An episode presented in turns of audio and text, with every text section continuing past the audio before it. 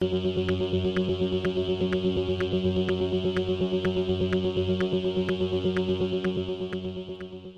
y caballeros, bienvenidos a 10 a 15, un podcast donde se habla de películas y series en un lapso de 10 a 15 minutos. Yo soy Ángel y en este episodio voy a estar hablando de la más reciente serie de Marvel, pues titulada Loki, este que se terminó eh, el miércoles o esta semana. Y pues vamos a hablar de ella. Este Loki la pueden encontrar en Disney Plus, así que sit back, relax, que 10 a 15 acaba de comenzar.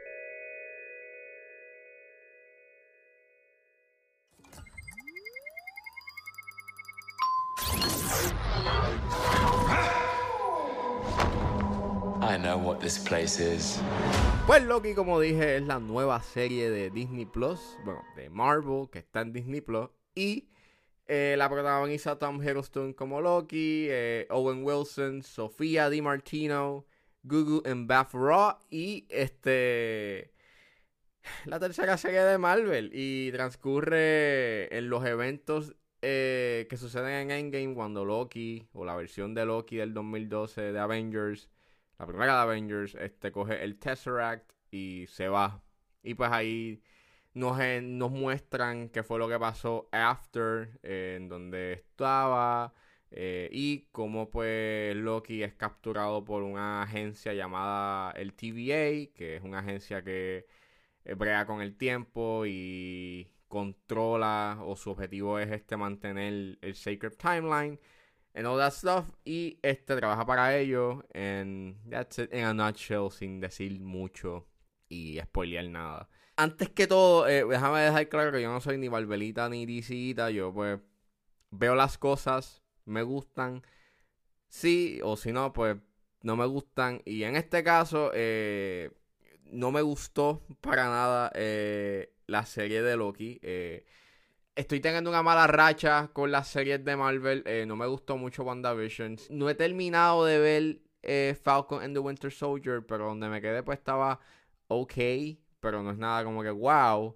Y Loki pues es parte de, una, de un gran problema que está teniendo las series de Marvel y es que básicamente es el pacing. Este, básicamente todos los episodios de todas las series que han hecho eh, tienen el mismo patrón de te damos unos easter eggs para que sepas qué es lo que está pasando, te damos un chorro de chistes que no dan gracia y al final es que movemos un chinchín la trama con un twist o una revelación para que veas el próximo episodio y te dejamos en un cliffhanger. Y eh, en el caso de Loki, eh, va un poco más allá porque muchas de las situaciones o muchas de las interacciones que tienen los personajes son en un cuarto, en una habitación, y están exponiendo de lo que trata la historia y de qué va todo esto. Y claro, sí, entiendo el por qué lo hacen, porque eh, están hablando del tiempo y de cómo brega el tiempo y del Sacred Timeline, bla, bla, bla, pero llega un punto en donde muchas de las conversaciones que se dan en la serie son inconsecuentes, son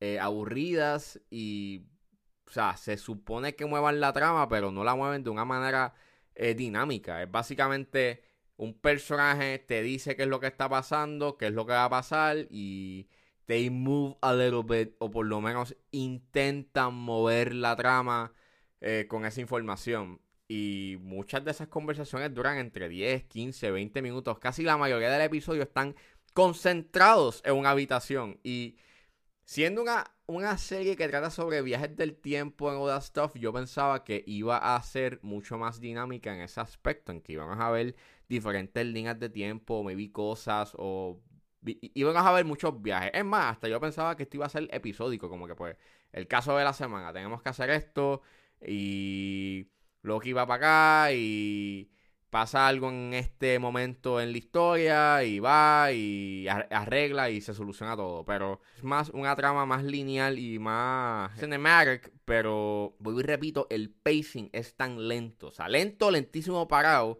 Las revelaciones y las interacciones que se dan básicamente son a base de un, un exposition dump. El tercer episodio peca mucho de eso. Bueno, lo que es el primero el tercero. Y el sexto, que, uff, ese sexto está malísimo. Eh, creo que es uno de los es, es un episodio bastante soso, o sea, completamente soso y bastante aburrido porque volvemos.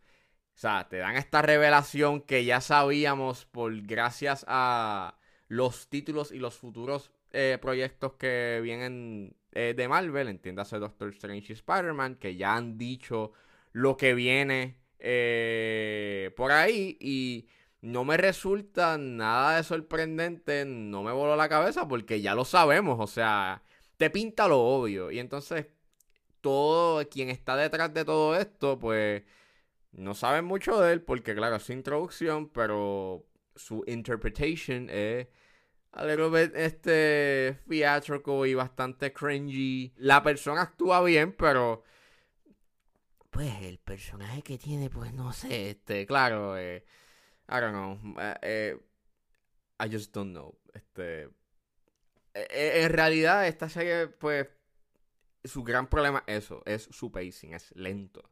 Y el humor, pues, es sumamente malo. Y las escenas de acción, pues, las que hay son ahí. No es nada revolucionario. Eh, mm, tampoco es como que, wow, llega al nivel de algo como Winter Soldier o algo por el estilo.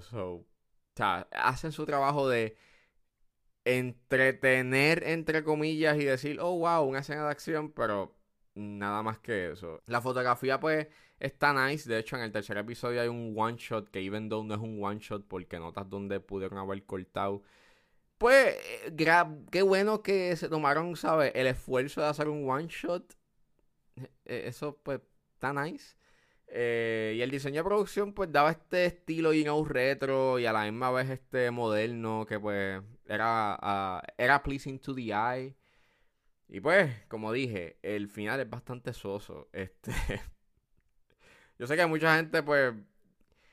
Eh, sigue los cómics y toda la cosa y dicen, wow, esto para los, o sea, si tú no sigues los cómics o no sabes de cómics, pues es sumamente impactante, pero mi gran problema es que, pues, está bien que hagan guiños a los cómics, pero se supone que, se, de que sea una obra que se valga por sí mismo. Y obviamente el hecho de que tú te tengas que basar en lo que pasa en los cómics o, del, o, de información que no te dicen en la serie, pues hay un problema porque, ¿sabes? Se supone que es un proyecto que se... Que, se, que, que no depende de nada, solamente te está contando algo y se supone que lo cuente bien. Y el gran problema es eso, es que pierden tanto tiempo en en, darte chistes estúpidos y en interacciones y dinámicas bien bobas e insípidas que llega un punto en que frustra porque ese tiempo lo pudiste haber aprovechado para otras cosas más o para poder desenvolver mejor la trama.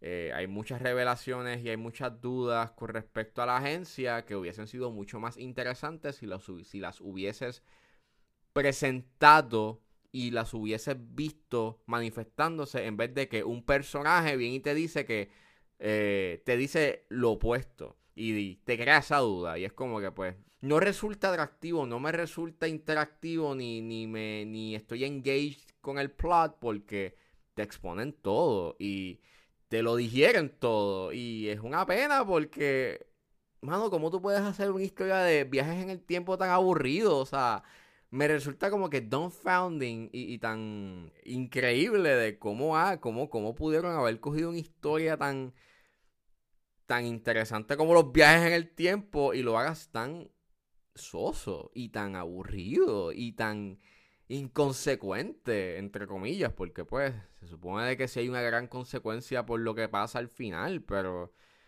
pues volvemos que ya se sabía y entonces todo este secreteo de que, que siempre ha tenido Marvel con sus proyectos y que después el bigger picture sea ese magno evento que te presentan al final, pues no me resulta nada de efectivo porque ya lo sabemos porque Spider-Man y Doctor Strange y más, y, más por Doctor Strange y su título que tiene su próxima película, que es como que, so, ok, um, thanks for nothing. No sé, yo pensaba, o sea, tiendo a tener mi hipótesis de que maybe este la producción se pudo haber se pudo haber visto afectada por la pandemia, porque la grabaron durante la pandemia y maybe tuvieron que darse unos constraints para poder contar su historia, qué sé yo. Aquí, ¿sabes? Tratando de buscarle una razón del por qué muchas de esas escenas transcurren solamente en un cuarto. Eh, pero luego miro series como The Handmaid's Tale, que también fue grabada durante la pandemia. Y no notas que lo hubiesen grabado en la pandemia. O sea, corre normal. Y aunque sí hay a veces que alguno, muchas de las interacciones suceden en lugares remotos o con uno o dos personajes, hay escenas en donde no. Donde tienes multitudes y tienes gente y... I don't know. O sea, fuera de eso, este... eh, es eso, o sea, no entiendo el por qué el uso del exposition, no entiendo por qué es tan lenta, no entiendo por qué desaprovecharon tanto tiempo en momentos tan insípidos y, estúpidos, este, ya, o sea, and it's sad porque si le quieren dar un arco a Loki y me gusta ese concepto que tiene, que tiene de que él quiere forjar otro otro Destiny para él, de no querer ser malo, and that's interesting, pero la forma en cómo te, la, cómo te lo cuentan y su arco, pues en realidad es bien innecesario y todos los personajes que aparecen no me gustan, no me importan, so... Eso, o sea, en realidad me despido de las series de Marvel, no estoy pompeado por ninguna de ellas después de esto, es bastante sosa. A este punto, si eres fan de los cómics, pues maybe ya la viste, so there's no stopping, pero en mi caso, pienso que es una serie desechable y creo que es una pérdida de tiempo. And, well, creo que estamos viendo ya el principio de la decadencia de Marvel. Loki, I've studied almost every moment of your entire life. You've literally stabbed people in the back like 50 times. Why never do it again?